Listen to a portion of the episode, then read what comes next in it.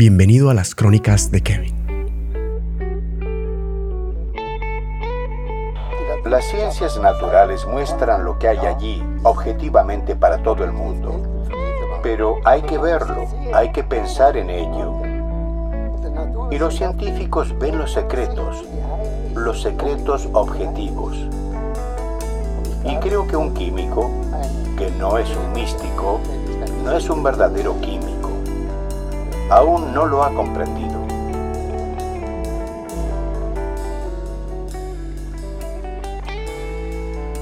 Hoy vamos a hablar de un tema ampliamente controversial, pero el cual marcó el futuro de la generación de nuestros padres, de las personas de los 60s y los 70s, y que eventualmente moldeó la cultura de nuestra era moderna, del siglo donde habitamos actualmente.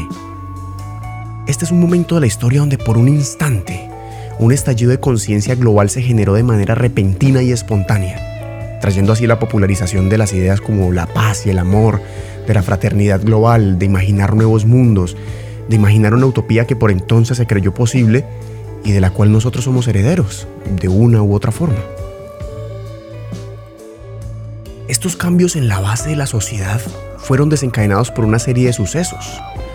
Sucesos políticos, económicos, sociales, musicales, pero también hubo algo que propulsó la propagación de estos nuevos ideales. Y ese algo fue un viaje en bicicleta, que sin saberlo ni esperarlo, ayudó a cambiar el mundo para siempre.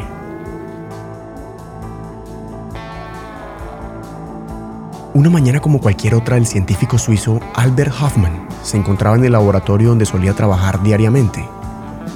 Y mientras se encontraba realizando sus labores comunes, tuvo algo que él mismo considera como un curioso presentimiento. Algo dentro de sí le decía que debía tratar nuevamente de sintetizar una sustancia, una sustancia que el laboratorio donde él trabajaba había dejado de investigar hacía mucho tiempo debido a algunos experimentos fallidos. Esta sustancia era conocida como el ácido lisérgico, extraído de una planta, el cornezuelo de centeno, y que inicialmente se había investigado para estimular el sistema circulatorio y el sistema respiratorio de los pacientes, pero sin ningún éxito aparente. Este suizo, Albert Hoffmann, decidió entonces experimentar con la sustancia y empezó el proceso de purificación y cristalización del ácido lisérgico, arriesgando así su propio empleo en el laboratorio. Y mientras se encontraba realizando esta tarea, se vio interrumpido por una serie de sensaciones muy extrañas que lo obligaron a parar el experimento y a regresar a su casa de inmediato. Decía que se sentía acosado por visiones y una serie de sentimientos encontrados.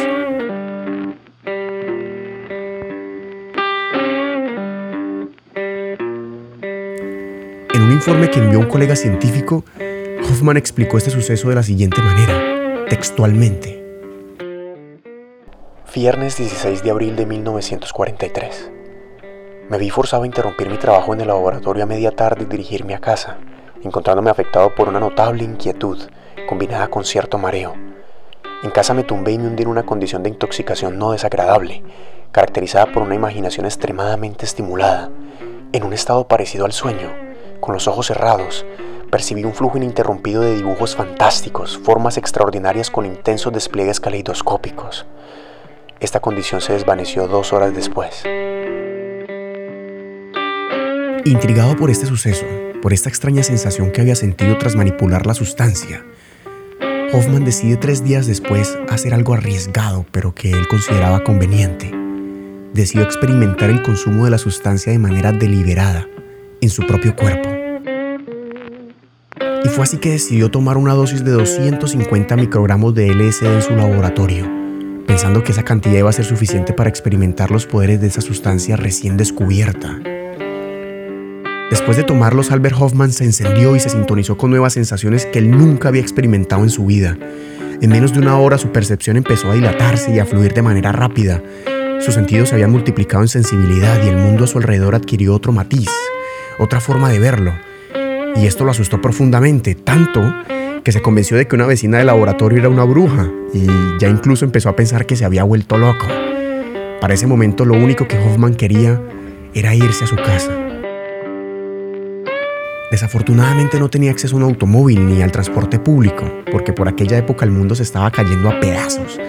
Era 1943 en Suiza, era el clímax de la Segunda Guerra Mundial y las regulaciones de los países europeos empezaron a prohibir el uso de los vehículos en las calles a causa de la guerra. Así que la única opción que tuvo Hoffman para irse a su casa fue tomar una bicicleta y empezar a pedalear. Y así viviría la experiencia más impresionante de toda su vida, el famoso día de la bicicleta. En su camino a casa sobre la bicicleta, pedaleando y pedaleando, empezó a sentirse estresado. Veía a las personas de manera extraña, sentía que el mundo a su alrededor no se movía, ni siquiera él mismo. Estaba como atrapado en un bucle de tiempo y espacio que no le daba escapatoria. Se sentía dentro de un mundo extraño, un mundo muy poco familiar para él. Y después de mucho pedalear llegó a su casa y no tuvo otra opción más que tirarse en un sillón y cerrar sus ojos. Este hombre explicó esta experiencia escribiendo lo siguiente en las páginas de sus notas personales. Ahora poco a poco podría comenzar a disfrutar de los colores y juegos de formas sin precedentes que persistieron detrás de mis ojos cerrados. Las imágenes fantásticas y caleidoscópicas surgieron sobre mí, alternando, abigarradas, abriéndose y luego cerrándose en círculos y espirales, explotando en fuentes de colores, reorganizándose y bridándose en un flujo constante.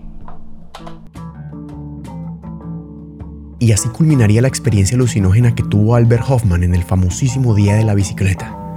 Un día que, sin él saberlo, ni mucho menos la historia, ayudaría a cambiar la percepción que tenemos del mundo y sería un catalizador importantísimo en el movimiento de la contracultura de los años 60 y 70. Hoffman se encontraba convencido de la capacidad de esta sustancia para tratar enfermedades mentales y junto a sus compañeros de laboratorio iniciaron una investigación más profunda sobre el ácido lisérgico e incluso empezaron a recomendar su uso en terapias psiquiátricas para tratar la esquizofrenia y trastornos depresivos. Cientos de psiquiatras en todo el mundo empezaron a aceptar el reto de probar la sustancia con sus pacientes, teniendo resultados muy positivos. Algunos de esos psiquiatras aseguraron que el psicoanálisis era mucho más efectivo bajo los efectos del LSD, y algunos estaban completamente convencidos que habían encontrado el santo grial de la psiquiatría. Lo que llamó profundamente la atención de las entidades gubernamentales que por la época, varios años después del Día de la Bicicleta, y en plena Guerra Fría entre el bloque oriental y el bloque occidental, países como Estados Unidos se encontraban en la búsqueda de una sustancia, una sustancia que pudiera ser el instrumento para conocer la verdad de las personas.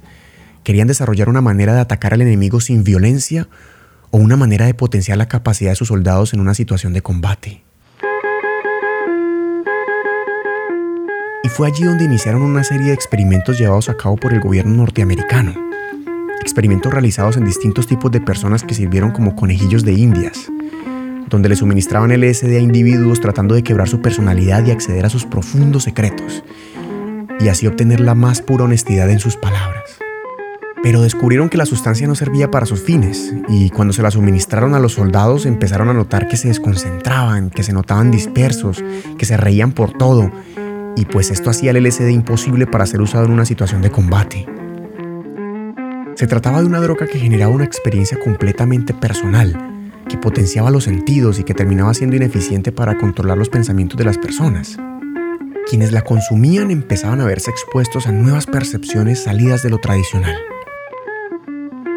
En paralelo, Albert Hoffman iniciaba el estudio de hongos psicodélicos utilizados por comunidades indígenas en México.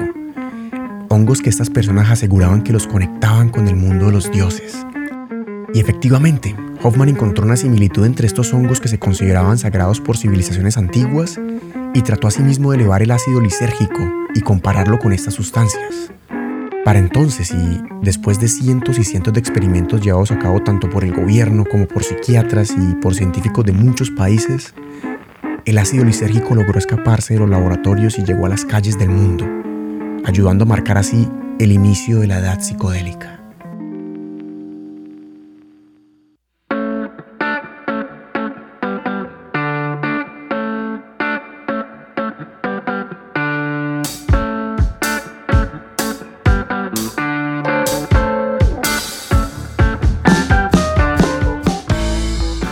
De jóvenes, liderado por el escritor Ken Kesey, quien encontró su inspiración en el uso del LSD para la escritura de sus libros, iniciaron un viaje en un colorido autobús a lo largo y ancho de los Estados Unidos. Estos jóvenes se autobautizaron como los Mary Pranksters, y en cada una de las ciudades donde paraban llevaban el LSD, e introducían a la psicodelia cientos y cientos de personas.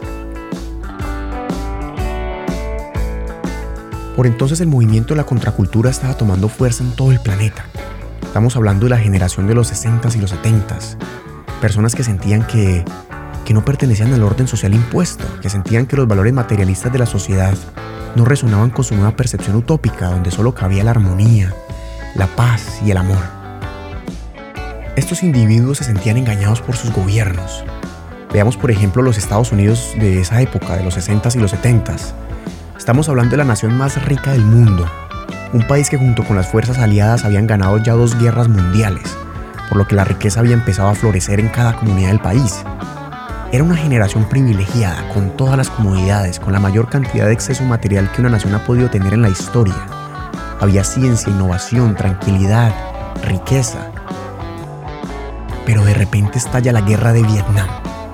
Todos estos jóvenes a los que se les prometió los mayores placeres del mundo se les mandaba esta vez a la guerra, sin un motivo en específico, sin una razón suficientemente fuerte para sacrificar la vida de cientos y cientos de jóvenes soñadores. Este panorama político impulsó la creación del arte y fue a través de la música que estos jóvenes dieron a conocer su mensaje y su inconformidad con el mundo que los había engañado de forma grosera y cruel. Por esta época nace el fenómeno musical más importante de toda la historia, la banda de rock más influyente del mundo, los Beatles, quien de la mano de John Lennon llevaron el ideal del amor y la fraternidad a todos los rincones del planeta.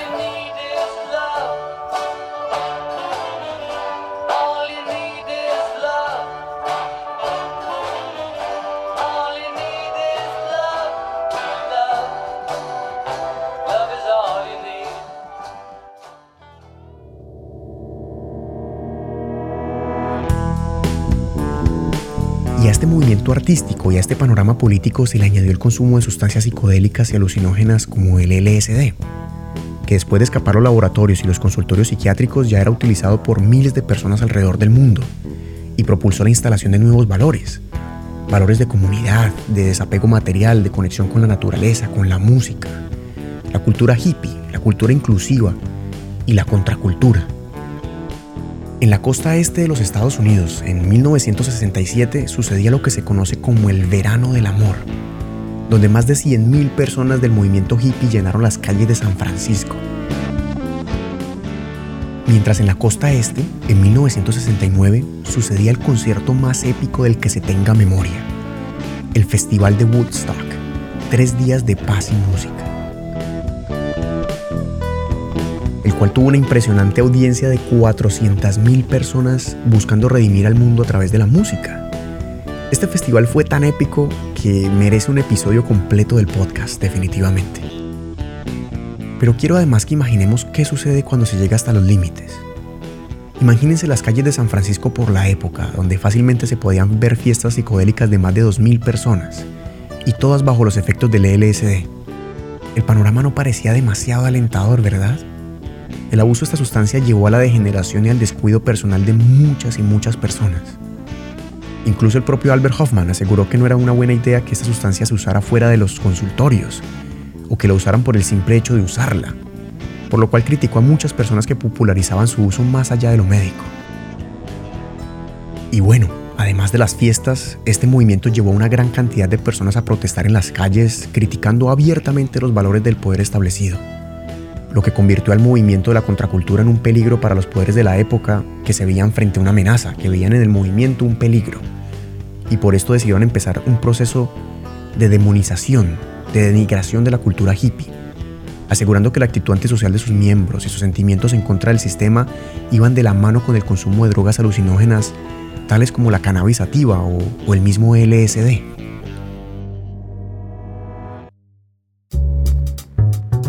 Para octubre del año 1966 ya el uso del ácido lisérgico fue completamente prohibido en California. Y asimismo se empezó a prohibir en otros estados, finalmente en otros países, hasta convertirse en una sustancia prohibida internacionalmente y catalogada como una sustancia perturbadora y peligrosa. A causa de la prohibición de la sustancia, las investigaciones serias sobre los posibles usos de esta droga para fines médicos, terapéuticos o psiquiátricos se volvieron imposibles Hasta recientemente que la comunidad científica ha empezado a ver esta sustancia con otros ojos y se están atreviendo a hacer experimentos con ella nuevamente. Incluso algunos laboratorios y clínicas psiquiátricas tienen el permiso de utilizarla en pacientes, al menos de manera regulada y con parámetros muy estrictos. Desafortunadamente el científico Albert Hoffman falleció en el 2008, a la edad de 102 años, dejando un impresionante legado para científicos y psiquiatras que estén en búsqueda, en búsqueda del santo grial para acceder a los rincones más recónditos del subconsciente humano. Conozco y soy consciente de que este tema es altamente controversial y que la opinión sobre el uso de este tipo de sustancias es muy variada. Existen personas que apoyan el consumo de estas sustancias y existen otras que lo niegan de manera rotunda. Y ambas posiciones son entendibles. Todo depende de la percepción. Lo único en que ambos grupos de personas están de acuerdo es que estas sustancias alucinógenas han sido parte de la historia, no solo moderna, sino de las comunidades antiguas que las utilizaban de manera religiosa para conectar con sus deidades ancestrales. Yo, por mi parte, veo en ellas una oportunidad única para que la ciencia logre descubrir el funcionamiento psicológico de los seres humanos, para que descubran áreas que nunca antes habían sido descubiertas y logren quizá solucionar problemas que antes se creían insolucionables. Analicemos, el panorama de la era moderna es un panorama de trastornos psicológicos. Más y más personas reportan sufrir de depresión o de ansiedad, y los índices de suicidio aumentan en todos los países del mundo. Parece que una parte de nosotros se ha desconectado con el centro, con el origen, y puede que la respuesta esté detrás del estudio de este tipo de sustancias estimulantes. Con mucha seriedad y responsabilidad, por supuesto. Gracias por acompañarme en este episodio de las Crónicas de Kevin. Si te gustó esta historia, te invito a que revises los otros capítulos de este podcast, que seguro también te van a gustar. Ah, y además, si no quieres perderte ningún episodio, te invito a que me sigas en Instagram como arroba crónicas de Kevin. Por ahí voy a estar avisando cada vez que subo un capítulo nuevo. Y si me deseas apoyar de alguna manera, la mejor forma es compartiendo este audio con tus amigos para que conozcan la historia de Albert Hoffman y el viaje en bicicleta que cambió el mundo. Les saludo Kevin Ramírez y muchas, muchas gracias por escuchar. ¿Cómo se produce nuestra conciencia? Se produce por lo que entra a nosotros por nuestros sentidos. Lo que entra a cada momento, eso forma nuestra conciencia. Eso se produce a través de nuestros sentidos. Y lo que hace el LSD, toda la mecánica, consiste en que nuestros sentidos son intensificados enormemente. Entonces vemos al mundo de otra forma.